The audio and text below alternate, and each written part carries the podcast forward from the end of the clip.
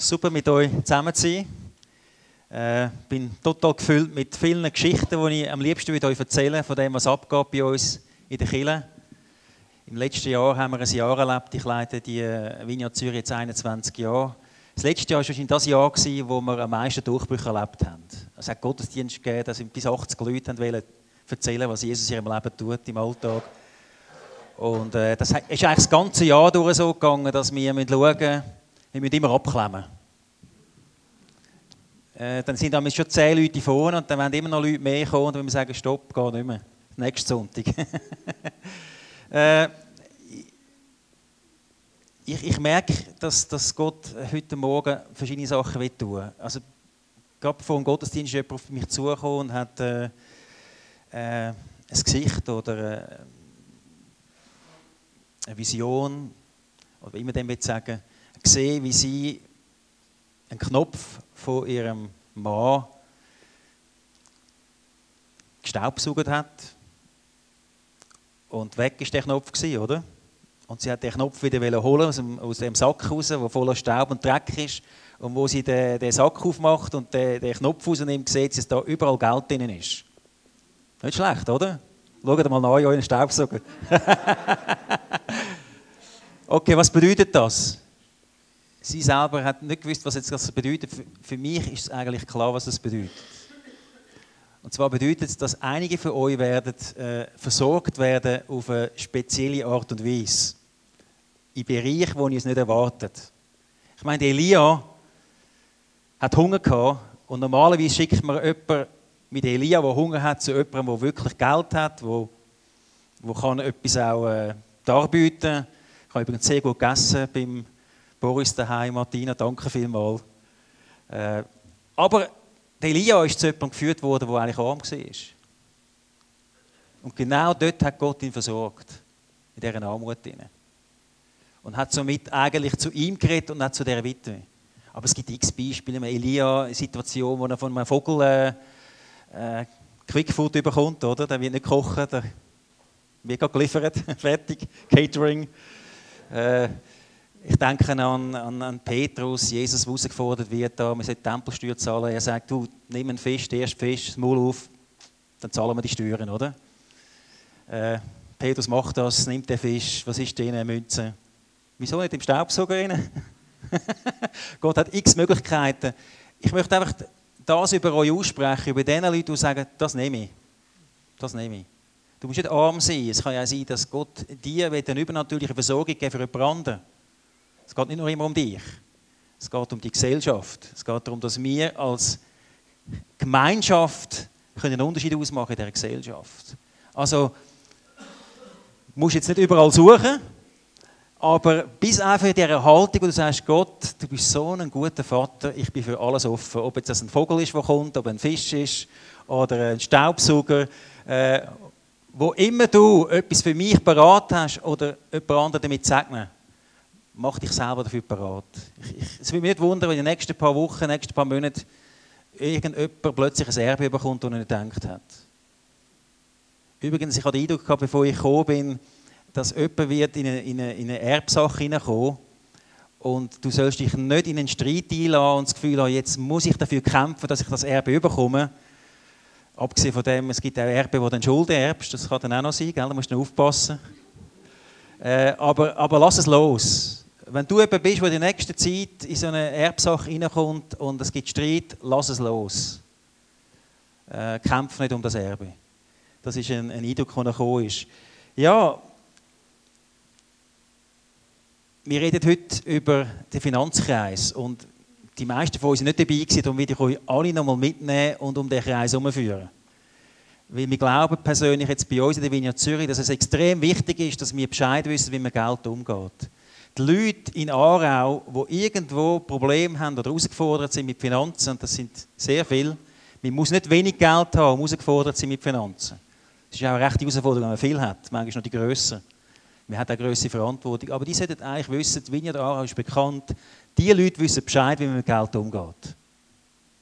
Und die Bibel ist voll von Finanzen, Geld, Reichtum, Wohlstand. Es gibt über 2000 Bibelstellen habe gestern oder vorgestern gesagt, Wiedergeburt gibt es, glaube vier Bibelstellen, wenn du zusammensuchen. Also Finanzen, ich glaube, jeder von euch hat wahrscheinlich ein Portemonnaie dabei oder eine Kreditkarte oder es ist irgendetwas vielleicht, wo er kann, äh, nachher essen gehen oder mindestens der Partner hat etwas dabei. Also es ist etwas, was uns täglich beschäftigt und wir müssen nicht so tun, als wäre das nicht wichtig. Ich habe überhaupt kein Problem, über Finanzen zu reden übrigens. Das macht mir nichts aus, äh, wenn, wenn ich rede bei uns und das knistert und die Leute haben Mühe, das macht mir gar nichts aus. Gar nichts. Weil das ist so wichtig, dass die Leute Bescheid wissen über Finanzen. Und ich sage nicht über das, was ich jetzt rede, ich weiß klar Bescheid und darum kann ich euch etwas erzählen. Ich sage einfach, das ist meine Erkenntnis, die ich bis jetzt gewonnen habe. Ihr könnt das nehmen, wo ich, wo ich sage, das ist super, das andere lasst ihr sein. Also ich, meine Erwartung ist nicht, dass ihr alles nehmt. Meine Erwartung ist, dass ihr einfach lernbereit sind und offen sind. Das ist alles. Äh, ist auch nicht meine Aufgabe, irgendjemanden zu überzeugen, aber meine Aufgabe ist es, auch die Erkenntnis und das, was ich lebe, ich erzähle da nur von Sachen, die ich lebe, die auch weiterzugeben. Weil ich glaube, was wir heute das Problem haben, ist, wir, wir hören viel, wir lesen viel, aber wir haben wenig Beispiele. Wir brauchen Vorbilder, wir brauchen Leute, die das Zeug mit uns machen. Wo Kinder von den Eltern sehen, wie man das macht. Teenager sehen, wie man das macht. Das ist so wichtig. Es gibt immer mehr äh, junge Leute, die in Schuld hineingeraten und das ist so wichtig, dass wir da Bescheid wissen. Die Ökonomie vom Reich Gottes ist nicht kaufen und verkaufen. Ökonomie Gottes, die Wirtschaft im Reich Gottes ist, um sich haben empfangen, um sich geben. Wow. Ist doch super, oder? Ist nicht unbedingt gesellschaftsfähig, aber äh, es ist das, wo wir dafür anstehen als Kirche und sagen, hey, das ist Ökonomie von der Gnade Gottes. Um sich empfangen, um sich geben. Ich kann euch sagen, wenn ihr das lebt, dann, be dann bewirkt ihr etwas. Ich habe gerade eine Story gehört von Reading, von der Bethel Church, wo ich auch war vor ein paar Monaten. Da hat jemand im Lebensmittelladen dem, der vor ihm war, alles gezahlt. Und das hat bewirkt, dass hinter ihm auch wieder jemand war, der ihm das gezahlt hat. Und hinter dieser Person auch wieder jemand. Und das ist über eine Stunde gegangen. Einer hat dem anderen gezahlt. Also wenn du gehst, kann das etwas in Bewegung bringen. Vielleicht gibt es Leute, die schlechtes Gewissen dann haben, weil sie es nicht annehmen können. Das ist auch vielleicht möglich, oder? Aber dann haben sie wenigstens etwas Gutes da.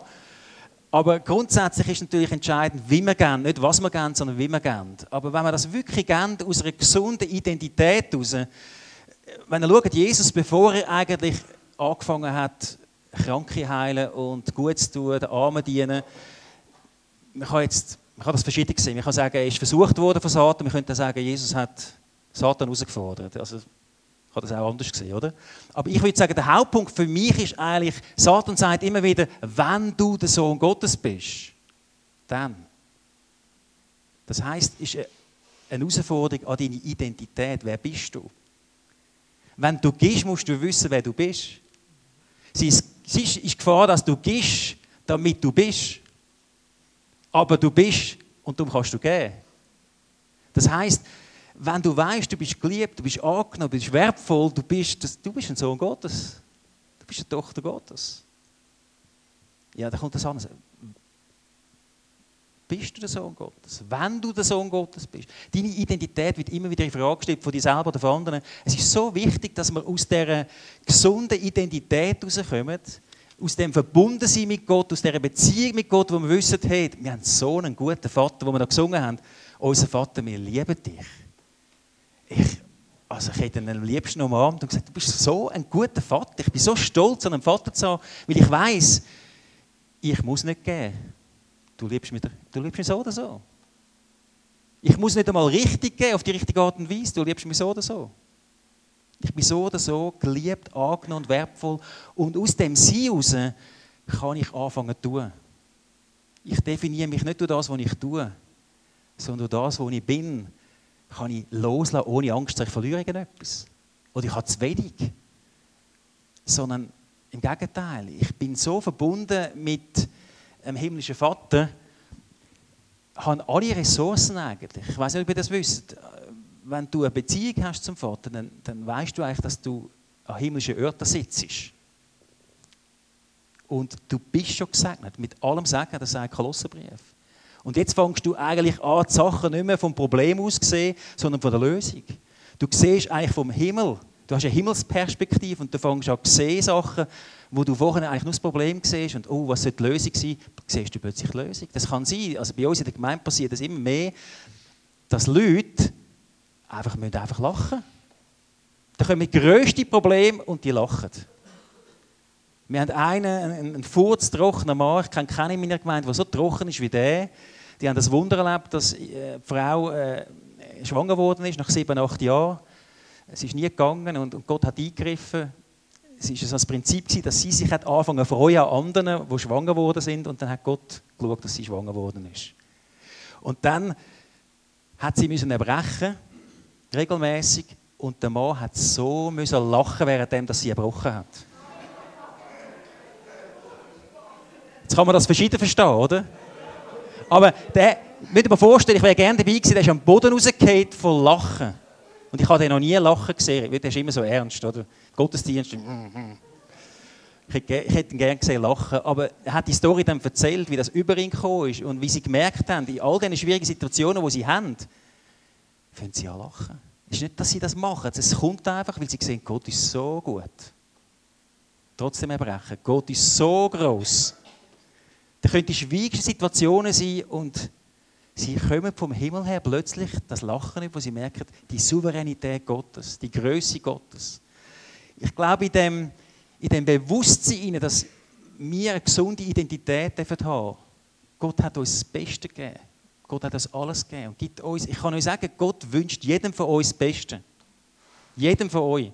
Ich meine, wo gibt es einen Vater? Ich habe, wir haben drei Söhne. Also es, es kommt selten davon, dass ich etwas Schlechtes gewünscht habe. Das habe ich auch schon. Ich denke so, jetzt will ich, mal, jetzt will ich wirklich, dass der mal ein bisschen drankommt oder was immer, oder weil er irgendwie gefolgt hat oder was. Äh, ich habe meine Ecken und Kanten, aber grundsätzlich wünsche ich mir für meine drei Söhne das Beste. Ich will am liebsten das für sie machen, was sie glücklich macht. Ich möchte mit ihnen so reden, dass sie die Liebessprache verstehen oder ich habe einen mittleren Sohn, der hat schon in der ersten Oberstufe gesagt, du kommst aber nicht beim Schulbesuch. Der Älteste, der hat noch in der dritten Oberstufe gesagt, du kommst. Und da bin ich der Einzige, der dort war, etwa mit vier, fünf Müttern. Also, Gott versteht die Liebessprache von jedem. Der weiß genau, was du brauchst. Und denk nicht, Gott möchte dich leiden lassen und Gott möchte irgendwie dir eins wieder einmal auswischen, dass du wieder einmal richtig weißt, äh, was eigentlich solltest machen. Nein, das, das, das, ist ein, das ist ein falsches Vaterbild, das wir haben. Und wenn die Leute nicht geheilt werden, meine Frau ist seit fünf Jahren schwer krank, die hat Hirnhautentzündung und liegt eigentlich mehr oder weniger immer flach. Zwischendurch kann sie ein bisschen aufstehen, aber kann auch nicht viel machen. Das ist zum Teil, das sind Sachen, die unverständlich sind, oder? Ich sehe Leute geheilt von Krebs, von, wir haben so viel Heilige erlebt in den letzten paar Monaten. Äh, es gibt keinen Sonntag, wo nicht Heilige passieren, aber meine Frau ist krank, wir haben schon viel gebetet. Und dann, was machst du mit dem? Das ist ein Spannungsfeld. Ich weiß, ich bin immer noch geliebt. Ich weiß, ich bin immer noch wertvoll und angenommen. Und aus, dem, aus dieser gesunden Identität heraus gehe ich zu Gott, aber auch mit dem Klagen. Klagenlieder sind übrigens wichtig, du sollst können klagen, nicht jammern. Klagen mit einem klaren Ziel, mit einem Adressat, Gott, ich verstehe dich nicht, Vater, ich verstehe dich nicht. Und dann die Enttäuschung wieder loslassen, wieder ihn anfangen anbeten und weiterzugehen und das machen, was er gesagt hat. Ich kenne in der Bibel niemanden, der zu Jesus gekommen ist, der nicht geheilt worden ist. Alle, die zu Jesus gekommen sind, sind geheilt worden. Von dem gehe ich aus.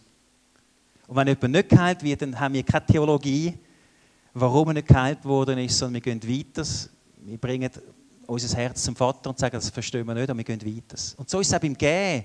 Wenn wir gehen, dann gehen wir aus dem Verständnis heraus, dass wir geliebt sind und angenommen sind und wertvoll sind. Und ich möchte euch äh, eine Story erzählen von, von einem von meinen Söhnen. Ich muss das, muss das nochmal loswerden, die Story, eines schon mal erzählt habe. Der, also unsere drei Kinder haben sich alle innerhalb von einem Jahr bekehrt. Das sind sich selber schon absolut Wunder. Es hat nichts mit uns zu als Eltern mein himmlischer Vater hat mir eine Lektion erteilt und gesagt, weißt du, ich zeige dir jetzt, wie ich das mache. Und ich habe echt Mühe mit dem, weil ich dachte, was ist noch los? Wir haben uns Mühe gegeben, wir haben doch alles gemacht. Was ist mit unseren Kindern los?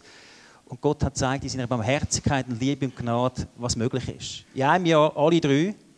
Und der Jüngste, der hat vor ein paar Monaten hat seinen Kollegen zu uns heimgebracht. Wir essen immer am Sonntagabend zusammen. Jeder kommt mal dran zum Kochen. Das ist eine Abmachung, die wir gemacht haben. Und mein Jüngster hat dann plötzlich angefangen und gesagt, komm, kann ich nicht auch meinen Kollegen mitnehmen, der da mit uns kann essen kann? Wir haben ein gefunden, ja, aber wir sind doch jetzt als Familie zusammen. Und, und dann haben wir aber gesagt, okay, machen wir. Und der ist dann Teil geworden von unserer Familie. Der ist jeden Sonntag da, gewesen, hat für drei gegessen. Und äh, wenn ich an mein Heim gekommen bin, ist er schon da auf dem Sofa gelegen und hat entweder geschlafen. Ich habe gedacht, jetzt will ich noch ein Sport schauen. Äh, und dann liegt er da und der hat einfach Raum eingenommen. Überall war er, habe ich das Gefühl. Wir haben eine kleine Wohnung, vielleicht 80 Quadratmeter, 85. Und der war einfach überall. Gewesen. Hast du aufs WC müssen, ist er dort in der Küche war er. Ich muss ehrlich sagen, ich habe echt Mühe gehabt, aber ich habe gemerkt, Gott schafft in meinem Herz und er möchte, dass, dass wir Eukos leben. Haushalt. Das heisst, äh, dass wir nicht eine kleine Familie sind, Mikrofamilie, sondern dass wir ein Teil sind von einer größeren Familie, dass Leute ein Teil werden von uns. Und dann äh, einmal Abend hat mein Sohn, der Janik, hat äh, dem Markus erzählt, über eine Stunde, wie er Jesus erleben und erfahren kann. Anhand von einem Beispiel, wo mein ältester Sohn und ich immer noch nicht rauskommen. Ich habe keine Ahnung, ich verstehe es immer noch nicht. Aber anscheinend, der Markus hat es verstanden. Und dann ist er geschwind hat das Gefühl, er soll für ein Bett, ist geschwind ins Zimmer gegangen von Philipp, das ist äh, der ältere Bruder, und sagt, du Philipp, was soll ich machen? Ich, soll ich beten oder nicht? Und der Philipp sagt, gang sofort, beten, ist gut. Ich komme auch gerade. Ist er auch mitgegangen, dann haben sie für den Markus gebetet. Und in dem Moment, wo sie anfangen zu beten, ist der Geist Gottes auf ihn gefallen. Und er ist für immer ein anderer Mensch. Der hat noch während dem Gebet hat er angefangen, sein Handy für und Frauen löschen. hat angefangen, ohne dass ihm irgendjemand musste sagen, jetzt musst du Geld deine Mutter lieben und dein Vater ist heimgegangen, hat seine Eltern umarmt und gesagt, ich habe euch so fest lieb. Hat angefangen, die Bibel zu lesen, hat angefangen, Sachen zu verstehen, wo der Janik gesagt hat, ich komme nicht raus, dass er das schon weiß. Von wo hat er das gehört? Und der Geist Gottes hat an dem geschaffen. Niemand hat ihm gesagt, er muss sich taufen lassen. Und schon nach ein paar Wochen ist er gekommen und gesagt, du, ich will mich taufen lassen. Er hat gesagt, wo hast du das? Ja, da in der Bibel steht es. Dann hat äh, vor drei Wochen hat mein Sohn, also beide Söhne, der Jüngste und der Zweite, haben ihn getauft. Und dann ist, sind seine Eltern gekommen, die nicht Christen sind, sind ein bisschen spät gekommen, sie haben es nicht miterlebt, aber am Schluss des Gottesdienstes kommt die Mutter zu mir, weinend und sagt, ich hätte so gerne erzählt, wie mein Sohn sich verändert hat. Schade, dass wir zu spät gekommen sind. Ich hätte gerne da in dem Zeugnisteil, das er anscheinend an mein Ende hätte ich gerne gesagt, wie mein Sohn sich verändert. Ich habe meinen Sohn wieder zurückgewonnen. Ich habe meinen Sohn wieder. Und sie steht so vor mir und denkt, wow. Und dann an Weihnachten hat er allen einen Brief geschrieben, das hat er noch nie gemacht. Vater, Mutter, Brüder und die haben all die Briefe aufgemacht. Mein Sohn war dabei gewesen, und alle haben angefangen zu brüllen. Und mein Sohn hat gesagt, ich müssen anfangen zu brüllen. Am Schluss sagen alle brüllen. Die Liebe Gottes war so stark da gewesen, oder? Einfach der Vater wo sich der Markus so verbahrt hat und der Markus, der die Liebe weitergegeben hat. Und die Liebe hat eine Wirkung auf das Leben dieser Familie. Es würde mich nicht wundern, wenn die Familie plötzlich bei uns von Markus eingeladen wird. Du kannst meine Brüder auch kommen, du kannst meine Eltern auch kommen. Das würde mich nicht wundern. Also unser Tisch hat schon ein bisschen mehr Platz. Wir haben früher 30 Leute bei uns daheim jeden Freitag. Also haben wir noch Möbel müssen umstellen, damit wir Platz haben. Ich denke persönlich, wenn wir in, das, in den Bereich hineingehen vom Gehen, ist es so entscheidend, dass wir loslösen Wer nicht gibt, kann keine Beziehung bauen. Wer nur immer nimmt, der zeigt eigentlich, dass er ein Beziehungsproblem hat. Zeigt eigentlich ein Stück der Unreife. Ein Kind, das Kleinkind nimmt nur immer. Aber wenn wir reif werden als Christen, dann lernen wir zu geben. Lernen auf eine gute Art und Weise loszulassen, zu teilen und äh, andere Leute zu segnen. Es heisst in der Apostelgeschichte heißt es, Denke an das Wort von Jesus, der gesagt hat, gehen macht mehr Freude als Nehmen, gehen macht glücklicher als Nehmen. Ich meine, die Gesellschaft zeigt uns alles andere wieder aus, oder? Nimm, das ist wichtig, nimm so viel du kannst für dich, oder? Der ganze Individualismus. Und wir dürfen hier eine Botschaft vermitteln und leben, wo immer wir sind, wo wir einfach können sagen wow, wisst ihr, wieso dass wir so fröhlich sind? Weil wir geben. Eigentlich sollte Christen ein fröhlicher Haufen sein, weil es alles Leute sind, die geben. Eigentlich sind wir Leute, die bekannt sein in unserem Umfeld, hey, die sind grosszügig, die, die, die verschenken die ständig Sachen. Und nicht im Hinterkopf, damit sie dann dich irgendwie für die Vinia Aarau gewinnen oder für den Gott, sondern das ist bedingungslose Liebe. Absolut bedingungslos. Die Leute haben Mühe, das anzunehmen. Manchmal, oder? Sie haben immer etwas leisten. Wir kommen meistens über die Leistungsschiene, über das Gesetz etwas zu machen und dann können wir sagen, okay, ich habe es gemacht, jetzt fühle ich mich gut. Aber fühlst du dich gut, wenn du nichts gemacht hast? Wenn es nur Gnade ist, ist es manchmal schwierig, das anzunehmen, oder? Meistens haben wir, empfangen wir Gnade, haben wir müssen noch etwas machen, damit wir dann die Gnade noch verdient haben. Aber ich sage meinen Leuten, die Gnade ist skandalös. Absolut skandalös, weil da kommen alle den gleichen Lohn über, in diesem Beispiel, obwohl sie verschieden viel geschafft haben. Und so ist Gott. Gott ist anders. Gott hat äh, manchmal einen anderen Wertmaßstab. Wenn wir jetzt ganz versuchen, kurz von den Kreislauf durchzugehen, vielleicht können wir geschwind den PowerPoint zeigen. Oder die Ausbreitung vom Reich Gottes hat immer zuerst mit Identität zu tun. Wer bin ich? Verbunden sein mit Gott und aus dieser Verbundenheit aus eine Verantwortung übernehmen für Gesellschaft. Ich habe Mühe mit christlichen Gemeinschaften, die nur für sich selber da sind. Das, sorry, also das steht mit oben dann gehe ich lieber irgendetwas, einen Champions League Match schauen, das ist irgendetwas.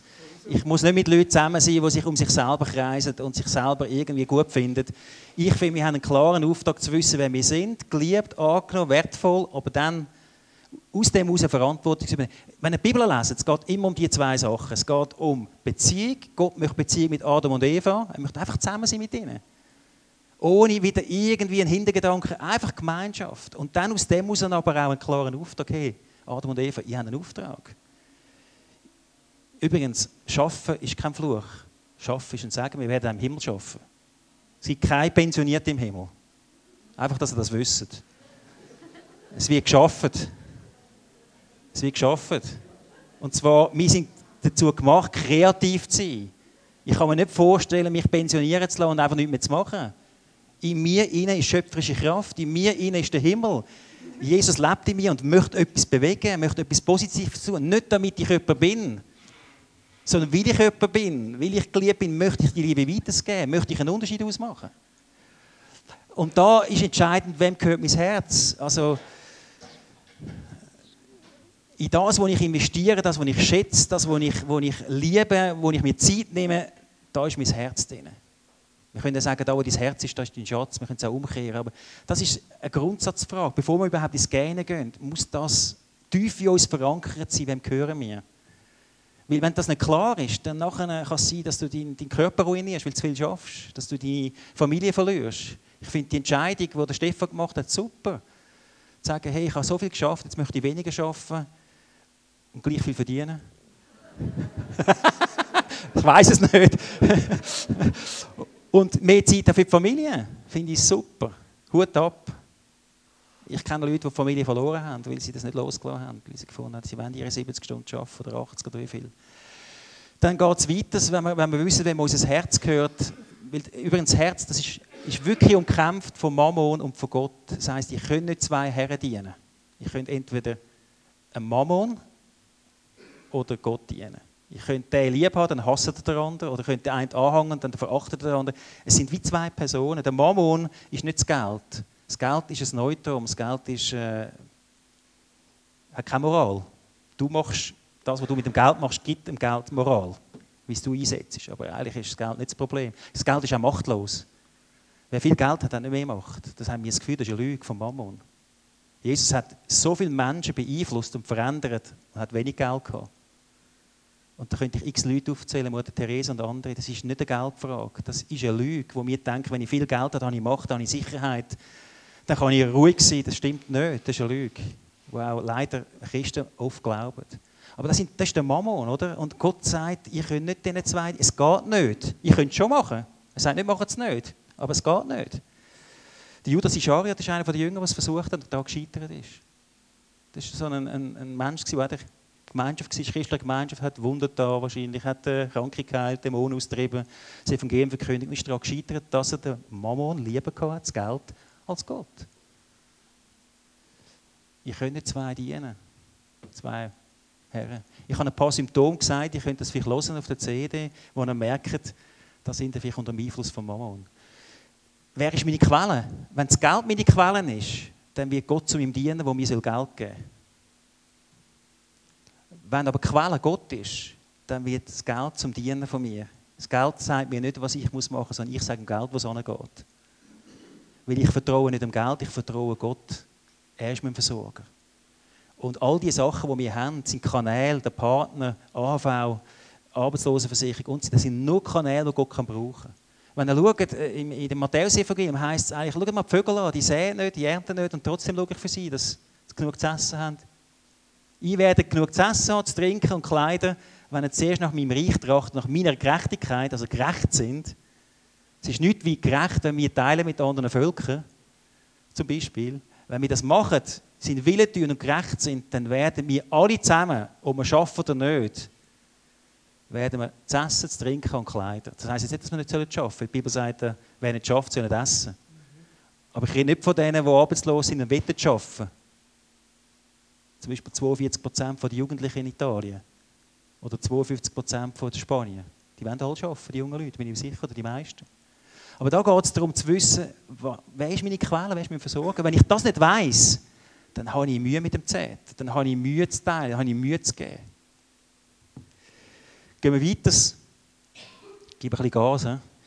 Äh, ich gebe meine Grundhaltung. Da geht es um das Prinzip von Zehnten. Ich sage unseren Leuten, niemand muss eine Zehnte geben. Keiner ist verpflichtet, Zehnte zu geben. Es gibt kein Gesetz bei uns, wo man sagt, damit du gesegnet bist, gibst du eine Zehnte und wenn du eine Zehnte gibst, bist du nicht gesegnet. Ich glaube nicht an das. Ich glaube an das Prinzip vom Zehnten geben. Äh, das war vor dem Gesetz schon 400 Jahre. Ich glaube, dass das uns hilft, eine Grundhaltung einzunehmen vom Gehen. Es könnte 5% sein, es könnte 15% sein. Ich weiß nicht, wieso das 10% sind. 10 ist die Zahl vom Ganzen. Vielleicht heisst es, eigentlich gehört dir alles Gott und die 10%, die ich dir gebe, zeigt eigentlich schon Gott, ich vertraue dir auch für die anderen 90%. Ich glaube, der 10. gehört ins Kornhaus, gehört dort an, wo du das Abendmahl einnimmst, dort, wo du daheim bist. Ich gehe nicht im Möwenpick essen und zahle nachher im McDonald's. Äh, da, wo du daheim bist, da, wo du ein Stück weit ein Teil bist, da gehen wir rein. Ich glaube, die übergemeindlichen Werke die sind entstanden, weil die Gemeinde ihren Auftrag nicht wahrgenommen hat von Mission und Jüngerschaft, leider. Jetzt müssen wir das wieder machen. Zum guten Glück, wir sind dran, gell? Äh, und ich glaube, es ist wichtig, dass wir auch Leute haben, die das unterstützen. Nicht Programm, nicht Konsum, sondern dass wir Menschen zu Jüngern machen, die wieder Menschen zu Jüngern machen, wo äh, wieder Menschen zu Jüngern machen, eine Multiplikationsbewegung. Und Gott hat seine Gemeinde gebaut durch Gottesdienst. Gott hat seine Gemeinde gebaut durch Jünger, wo wieder andere zu Jüngern gemacht haben. Das ist das Ziel, wo missionaler Lebensstil leben. Also die Grundhaltung, glaube ich, ist, dass wir geben. Können wir den nächsten Punkt sehen? Äh, bin ich ein guter Verwalter? Da geht es darum, dass wir lernen, ehrlich zu sein. Dass wir lernen, zuverlässig zu sein. Wenn Gott uns sagt, hey, teilt das mit jemand anderem, dass wir das machen. Und dass wir auch Verantwortung übernehmen, äh, nicht nur für uns selber schauen, sondern auch denen, die weniger haben, die beschenken. Also wir zuverlässige Verwalter sind, wir kommen den nächsten Punkt. Äh, wie viel ist genug? Das ist etwas vom Herausforderndsten, dass wir ein Budget machen, dass wir dem Geld sagen, wo es muss hingehen. Das heisst, dass wir definieren, vielleicht mal über ein paar Monate einmal anschauen, okay, wo geht überhaupt mein Geld hin? Und dort den Kreis schliessen, so dass wenn es einen Überfluss gibt, wenn die Einnahmen grösser sind wie die Ausgaben, was wir hoffen, und nicht die Ausgaben grösser wie die Einnahmen, zumindest gleich, aber wenn es so ist, dass wir mehr Einnahmen haben, dann kommt die zweite Art vom Gehen. Die erste ist der Zehnte, die wir sehen. Die zweite Art vom Gehen ist, dass wir lernen, großzügig zu sein. Dass wir lernen, andere zu beschenken, ohne etwas zurückzuerwarten. Aber ich glaube, das Budget, das ist recht schwierig. Wer von euch hat schon das Budget gemacht? Okay, super, super. Einige. Ich sage nicht, du musst ein Budget machen, damit es klappt. Wenn du ohne Budget kannst, super. Ich sage, die meisten können es nicht ohne. Wir haben bei uns Leute, die haben 20'000 Franken verdient, verdient und haben, äh, in Schulden geraten. Das ist nicht eine Frage, von wie viel Geld du hast, sondern wie du mit dem Geld umgehst. Gehen wir zum nächsten Punkt. Äh, nehme ich Schulden wahr und gehe ich richtig damit um. Ich denke, das ist auch wichtig, dass wir Leuten helfen, die Schulden geraten. Äh, das ist auch schön zu sehen bei uns. Wir haben x Leute, die Schulden rausgeführt werden. Das ist eine schöne Lösung. Schuldenfrei zu werden. Die Leute zu sehen, die aus Schulden rausgeführt werden, ist wunderbar. Wir haben Leute, die, die sich frisch entschieden haben für den Glauben, aber mit Schulden gekommen sind und dann haben wir nicht gesagt, okay, schau, dass die Schulden irgendwie irgendjemand anderes zahlt, sondern wir sind die Ersten, die gesagt haben, wir zahlen die Schulden mit zinslosen Darlehen, wo das Geld nachher die Leute frei macht und sie selber wieder können auf eine gute Art und Weise einen Lebensstil leben, wo sie auf einem gesunden Fundament stehen. Und wenn jemand bei uns will, schuldenfrei werden gehen wir eigentlich mit ihnen durch den ganzen Kreislauf durch. Wir lehren sie das und wir haben super Erfahrungen gemacht mit x verschiedenen Leuten, ob das jetzt Teenager sind, ob das Erwachsene sind, Geschäftsleute, Familienfrauen, ganz unterschiedliche Leute. Jetzt die letzten zwei Punkte, die ich gerne will, äh, zwei Sachen, zwei, drei Sachen sagen. Grosszügig geben, das ist ja dann, wenn es beim Budget oder bei der Lohnerhöhung, die es gibt, ist es vielleicht so, dass du nicht gerade sagst, jetzt machen wir das Budget grösser. Äh, wir kaufen einen teuren Wagen, was immer, sonst kann es sein, dass du sagst, ich habe eine Lohnerhöhung von 500 Franken, die möchte ich jetzt einsetzen ganz konkret ein Teil von dem. Ich möchte aus dieser gesunden Identität heraus andere segnen. Und es gibt nichts Schönes. Also ich, mich macht es extrem glücklich. Ich merke das immer wieder, wenn ich Leute kann segnen kann. Das müssen keine Kisten sein, das kann irgendeiner sein unterwegs. Irgend, ich habe schon erlebt, dass ich irgendwo noch war, in Starbucks, und einfach, dem zahle ich jetzt den Kaffee. Man muss vielleicht noch schauen, wenn man Mann ist, dass man vielleicht einer Frau nicht gerade äh, zahlt, oder?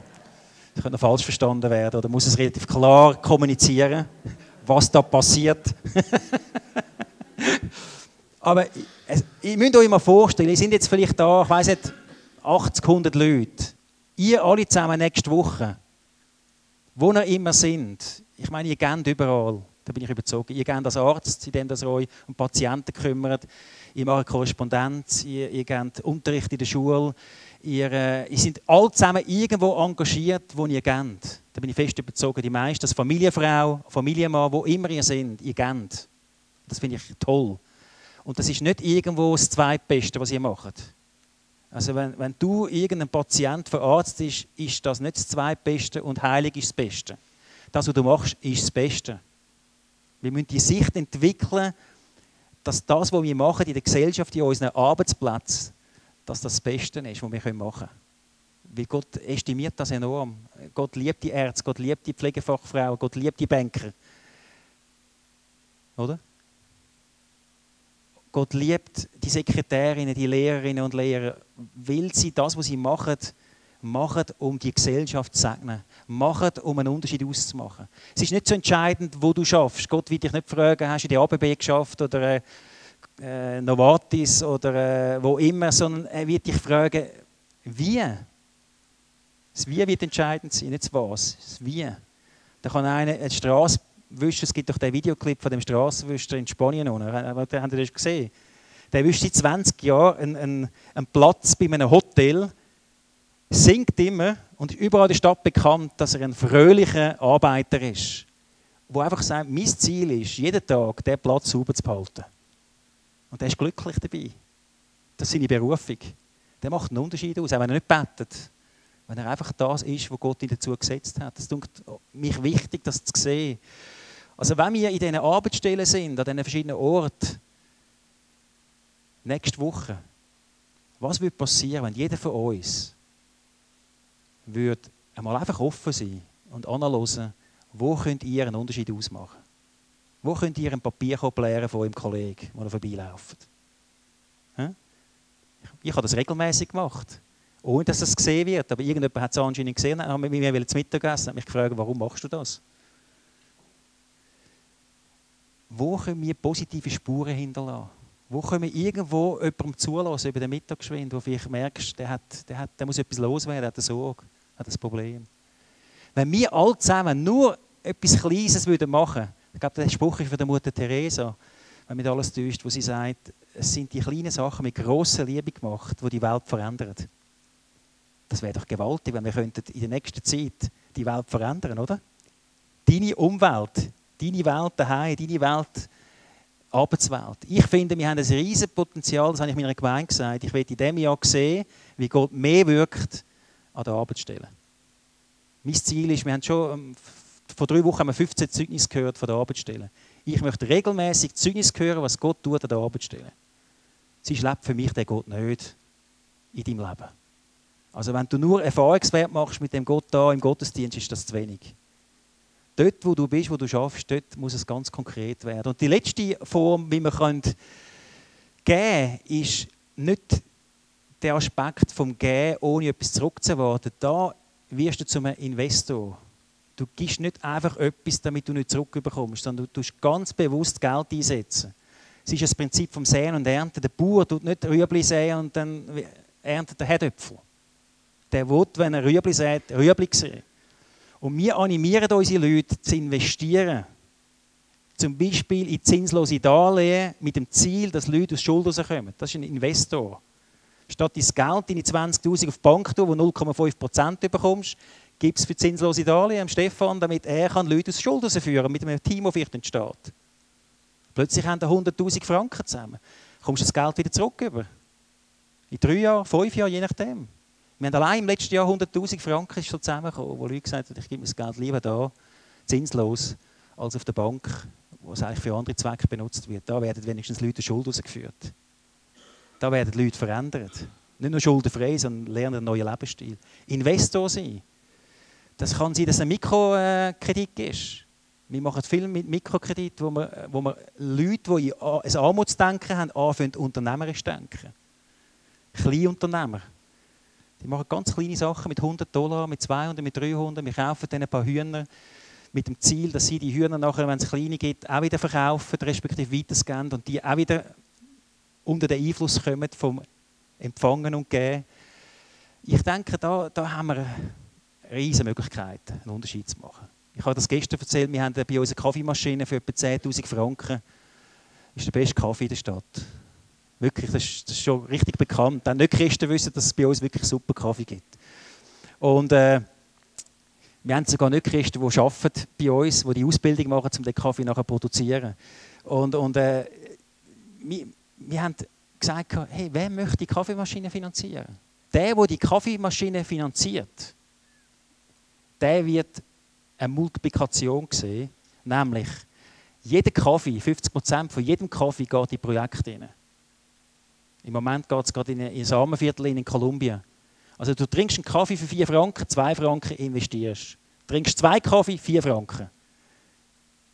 Verstehen Und du, die Kaffeemaschine, die wir ungefähr vor zwei Jahren angeschafft haben, sind etwa schon 20'000 Franken zusammengekommen. Ich sage immer, trinke Kaffee. Mehr Kaffee trinken. Investieren in die, in die verschiedenen Projekte. Gut. Ich glaube, ich muss schliessen.